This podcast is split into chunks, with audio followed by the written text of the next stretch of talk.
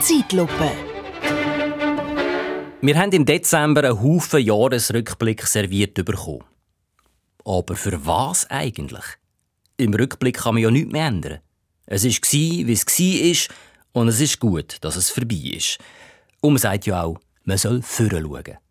Also machen wir das. Das macht auch viel mehr Spass. Ich sage Ihnen, es kommt gut im 2024. Schon nächste Woche am WEF zu Davos werden die ersten Weichen gestellt für eine positive, nachhaltige, friedliche globale Entwicklung. Im Sinn vom diesjährigen Motto Rebuilding Trust werden die Teilnehmenden mit einer speziellen, natürlich KI-basierten Software einquartiert. So teilen sich zum Beispiel der israelische Präsident und der iranische Außenminister das Hotelzimmer, was zu einer ganz erstaunlichen Annäherung führt. Noch ist nicht klar, ob alle rechtzeitig zu Davos eintreffen, weil das Deutschland fahren ja Züge nicht und für einmal blockieren nicht KlimaaktivistInnen die Strassen, sondern die Bauern. Sie sind mit ihren Traktoren im Schritttempo unterwegs auf München runter, um dem höchsten Bauer, dem Kaiser Franz Beckenbauer, die letzte Ehre zu erweisen. Eine schöne Geste. Aber klar, die meisten fliegen natürlich auf Davos. Der Elon Musk hat zum Glück allen Ex-User zum neuen Jahr ein CO2-Kompensationszertifikat geschenkt. Dafür realisiert er ein gigantisches Aufforstungsprojekt auf dem Mars. Zurück in die Schweiz. Auch bei uns wird das ganzes gefreutes Jahr. Die Post ist weiter dynamisch unterwegs und erhöht nach zwei Jahren schon wieder Tarif für Brief und Päckchen. Sie kommt der Kundschaft aber mit einem Frühbucherrabatt entgegen. Wenn Sie Ihren A-Postbrief mindestens vier Tage im Voraus abschicken, kostet er statt 1,20 nur 1 Franken, also gleich viel wie B-Post. Das ist preisflexibel Service Public im 21. Jahrhundert. 2024 treten auch ein paar grandiose neue Gesetze in Kraft. Zum Beispiel müssen ab dem Jahr grosse Unternehmen in der Schweiz obligatorisch einen Klimabericht publizieren, wo sie über ihre klimarelevanten Aktivitäten Rechenschaft ab und ihre CO2-Reduktionsziele darlegen. Wir können uns also auf schön gestaltete Hochglanz-Greenwashing-Broschüren freuen. Greenwashing wird übrigens ab dem Herbst an der HSG neu als Nebenfach angeboten. 15 Prozent der Studiengebühren fließen an Organisationen, die sich für den Klimaschutz einsetzen. Zum Beispiel Unternehmen, die seit dem Jahr einen Klimabericht publizieren. Die Arbeitslosigkeit bleibt auch das Jahr auf einem historischen Tiefwert. Die einzigen Arbeitslosen sind die vom RAF selber. Ja, die Erwerbslosigkeit nimmt im 24 sogar noch um 8 Stunden ab, weil wir dank dem Schaltjahr einen Tag mehr arbeiten. Es ist fantastisch. Sogar den Kosmos haben wir auf unserer Seite. Ich sag's Ihnen, 2024 wird super. Auch sportlich.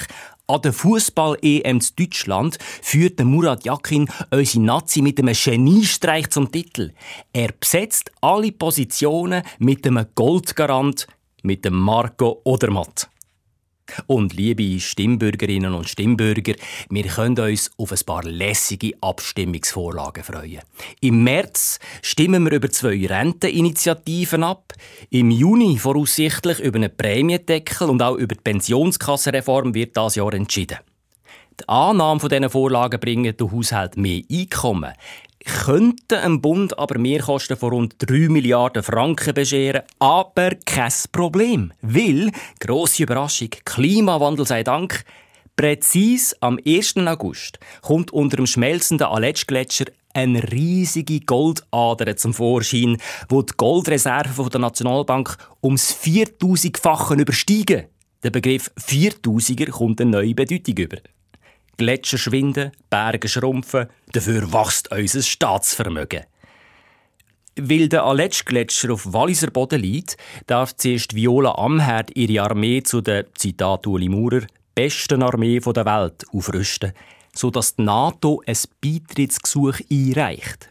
Und in der Folge der Putin sofort den Schwanz ein und seine Streitkräfte aus der Ukraine zurückzieht.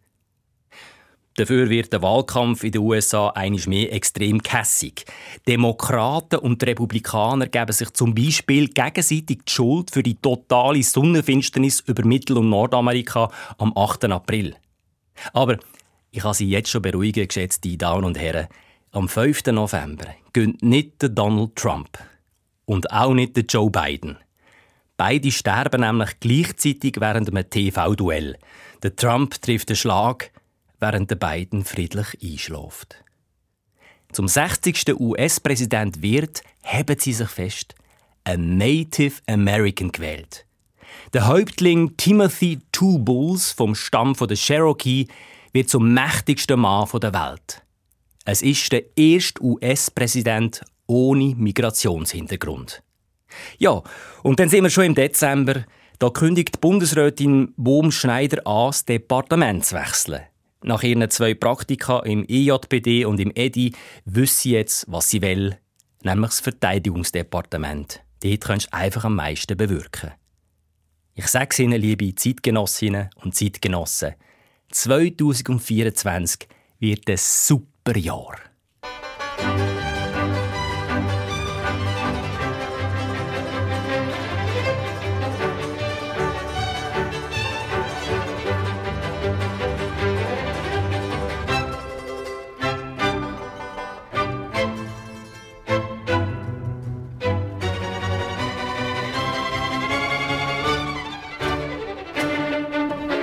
Zeitlupe. Mit Simon Chen.